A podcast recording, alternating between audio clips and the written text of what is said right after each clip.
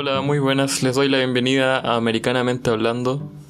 Y en esta entrega vamos a hablar sobre el desarrollo del discurso americanista desde el año 1836 en adelante.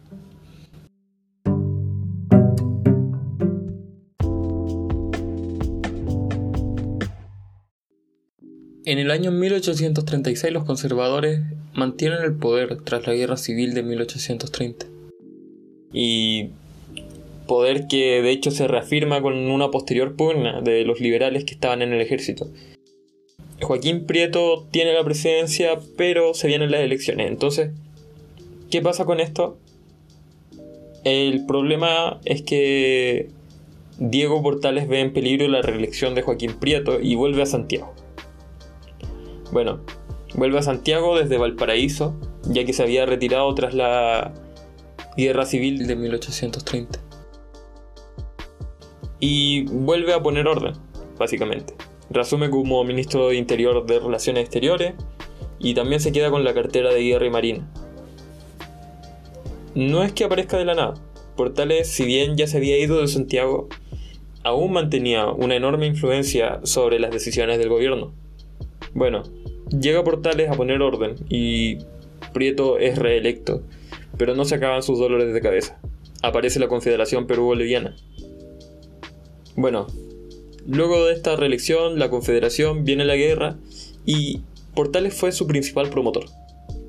Fue él quien convenció a Prieto de que la Confederación era una amenaza para Chile. Pero algo que no se trata mucho en los libros de historia que nos pasan en la escuela es la oposición a la guerra, o al menos la oposición de los intelectuales a la guerra.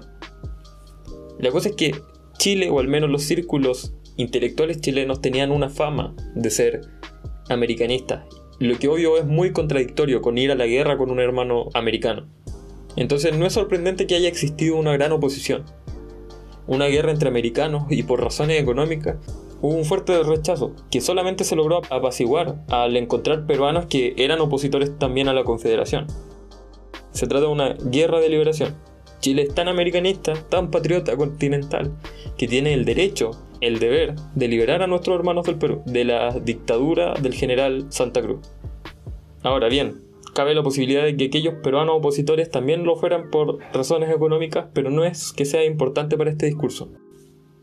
En este mismo contexto temporal, llegan a Chile varios jóvenes liberales escapando de la dictadura que había en Argentina. Entre ellos, Domingo Faustino Sarmiento y Juan Bautista Alberdi.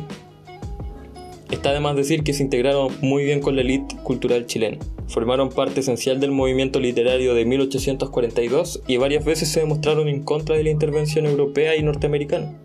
Y después de la Guerra de la Confederación, los gobiernos chilenos continuaron con sus compromisos americanistas.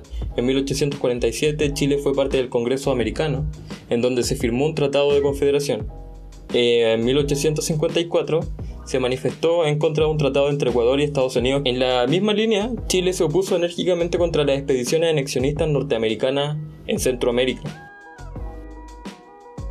Estas reacciones, si bien fueron contrarias a los Estados Unidos, casi siempre fueron hechas con una actitud bastante pasiva por parte del gobierno.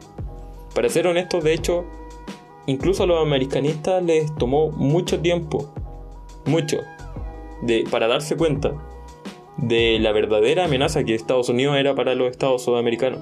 El estado de Chile recién iba a tomar una posición más activa varias décadas después, como en 1885 durante la crisis de Panamá. Ya era demasiado tarde. Es un tema por sí solo que no vamos a tratar acá, pero de manera anecdótica, poco después del famoso discurso de América para los americanos que pronunció James Monroe, eh, Diego Portales escribió una carta en la que se demostraba bastante escéptico sobre la posición que tenían los norteamericanos. Según sus propias palabras, cuidado con salir de una dominación para caer en otra. La carta predice con tal exactitud la doctrina Monroe que llega a dar miedo, de verdad. no es una conjetura sin fundamentos, Portales de verdad era un tipo con un don para estos temas.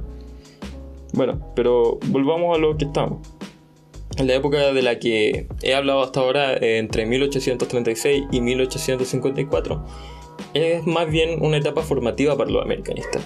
la Sociedad de la Igualdad y la Sociedad Literaria de 1842 se formaron en esta época. Varios de sus participantes fueron más tarde grandes líderes intelectuales de la corriente americanista.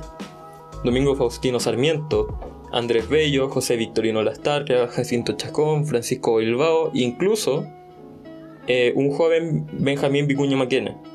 Todos ellos fueron parte de alguno de estos dos grupos. Varios participaron durante la fracasada revolución de 1851 y más tarde todos ellos serían actores importantes para el americanismo chileno. Bueno, Andrés Bello eh, realmente es de antes, o al menos desarrolló su americanismo mucho antes cuando estaba en Londres. Pero también fue miembro de esta sociedad literaria y por supuesto más adelante siguió aportando a la causa americanista. McKenna, en cambio, en ese entonces era muy joven, debió haber tenido como 20 años cuando fue parte del motín de Urriola. Y de hecho escribió en 1878 sobre aquel día en su obra Historia de la Jornada de 20 de abril de 1851, actuando como un cronista. Como resultado de este motín, se le dio la pena de muerte y tuvo que escapar de Chile. De hecho, Benjamín Vicuña Maquena, en su exilio, estuvo mucho tiempo en Estados Unidos y es ahí donde adquirió su anglofilia, que más tarde le iba a ser un impedimento para darse cuenta de las verdaderas intenciones que tenía Estados Unidos respecto a los estados sudamericanos.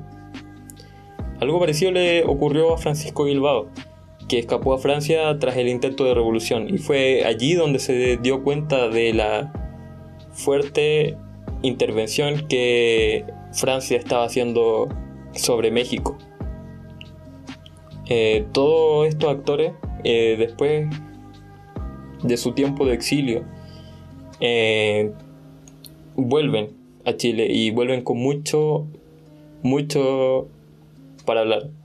Pero eso es tema del otro capítulo. Entonces los invito a que se queden y que escuchen el próximo capítulo, en el que se va a hablar sobre Francisco Bilbao, Vicuña Maquena y realmente mucho más, porque la etapa que viene después de esta es probablemente como la etapa de oro del americanismo, por decirlo así. Es cuando se produce más producción literaria y es cuando es más fuerte que nunca. Así que los dejo invitados para que escuchen el próximo capítulo. Adiós.